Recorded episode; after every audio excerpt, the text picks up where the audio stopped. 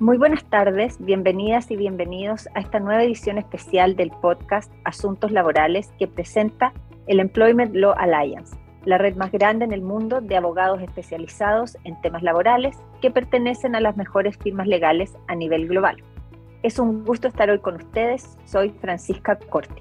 En la sección de hoy, en Asuntos Laborales, vamos a conversar de un tema que ha estado muy presente en la región, el teletrabajo.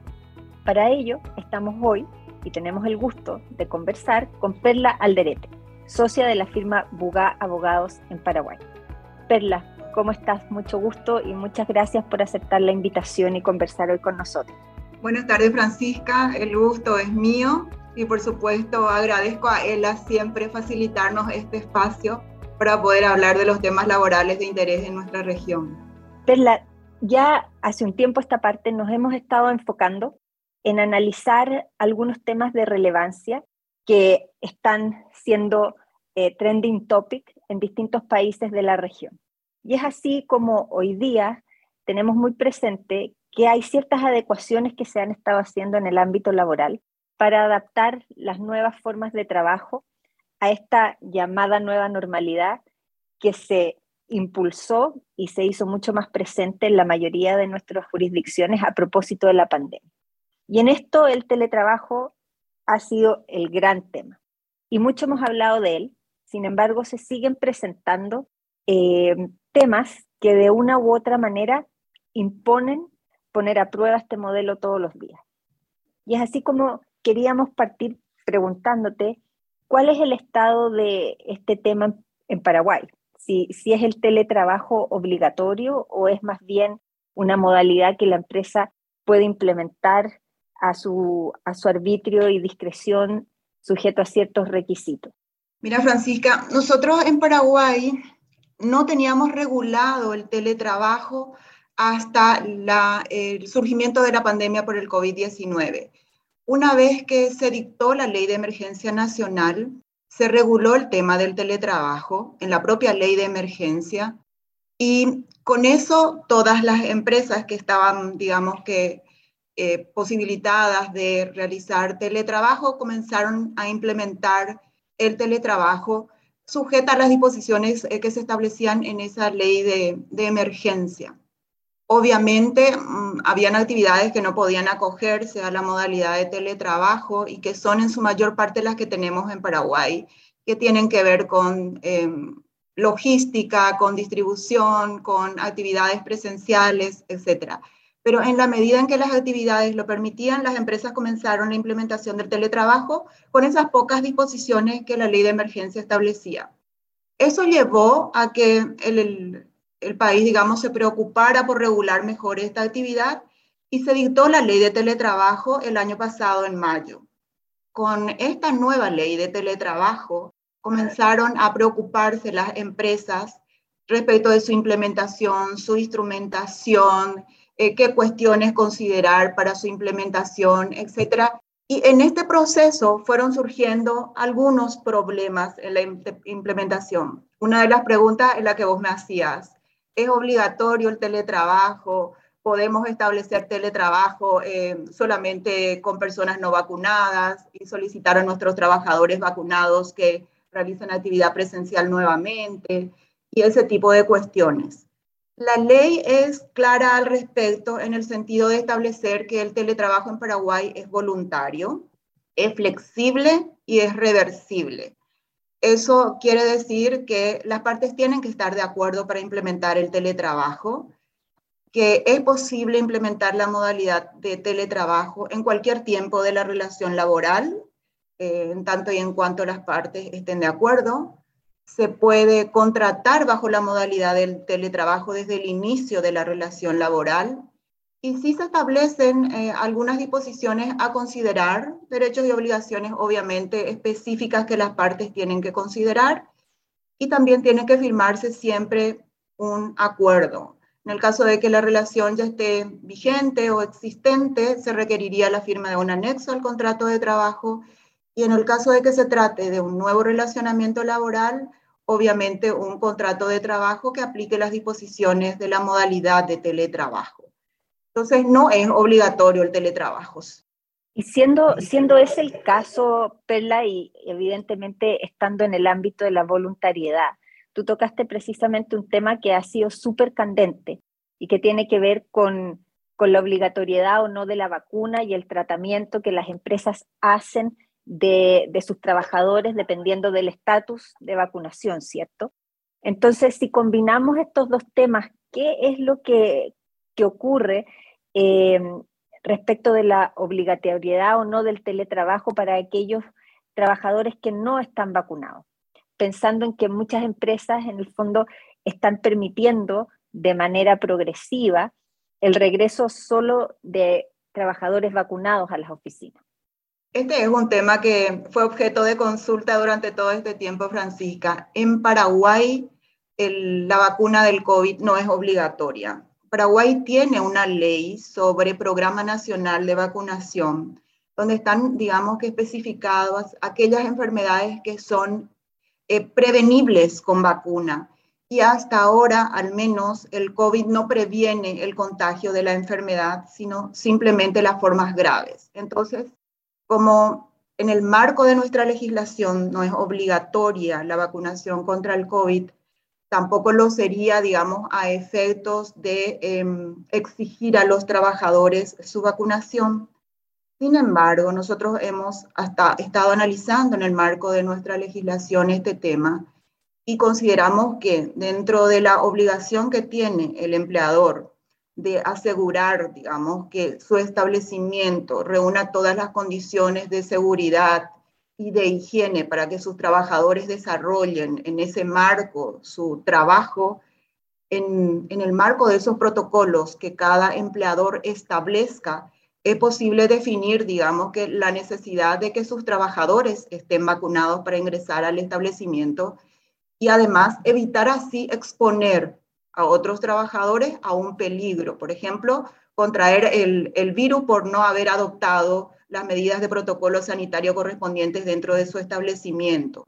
Entonces, en la medida en que este empleador haya implementado algún protocolo, que haya circularizado con todos sus trabajadores, que todos estén en conocimiento de estas medidas, creemos que se, o sea, es posible y tendría una razón de hacer exigir a los trabajadores, digamos, que no vacunados que se desempeñen, digamos que eh, teletrabajando eh, para evitar exponer a sus demás compañeros de trabajo.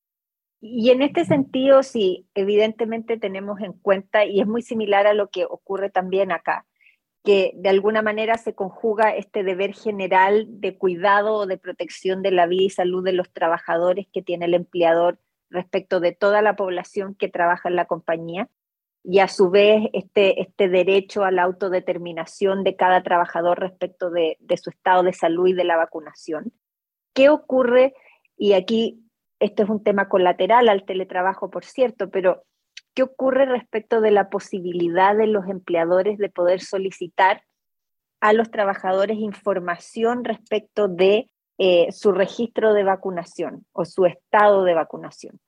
Según la disposición legal vigente en Paraguay, esos son datos sensibles y necesitan de la autorización, digamos, que del trabajador a efectos de que el empleador pueda acceder a esos datos o pueda divulgar esos datos, etc.